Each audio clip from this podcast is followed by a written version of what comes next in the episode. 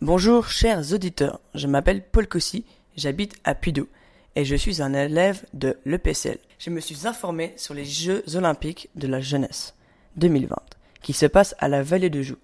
Je vais tout d'abord vous parler du beau sport qui s'y passe au JOJ. C'est le ski de fond. Les pistes de ski de fond sont préparées des mois à l'avance pour que les participants puissent avoir de bonnes pistes.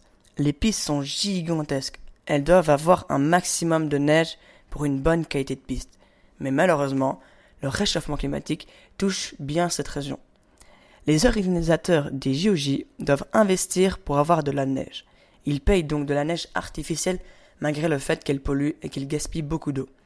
Mais ils ont que ça pour faire que les épreuves des JOJ puissent se faire à la vallée de Joux. Parlons des infrastructures construites à la vallée de Joux pour les JOJ.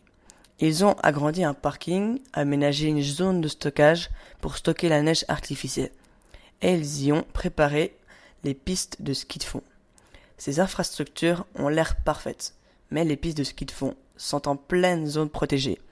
Les organisateurs ont réussi à trouver avec les deux ONG un accord qui disait prévoir une remise en état complète du site à l'issue des JOJ. Heureusement pour la nature. Pour les transports, pas besoin d'une voiture, parce que les transports en commun font tous les trajets pour les JOJ, pour un maximum d'écologie.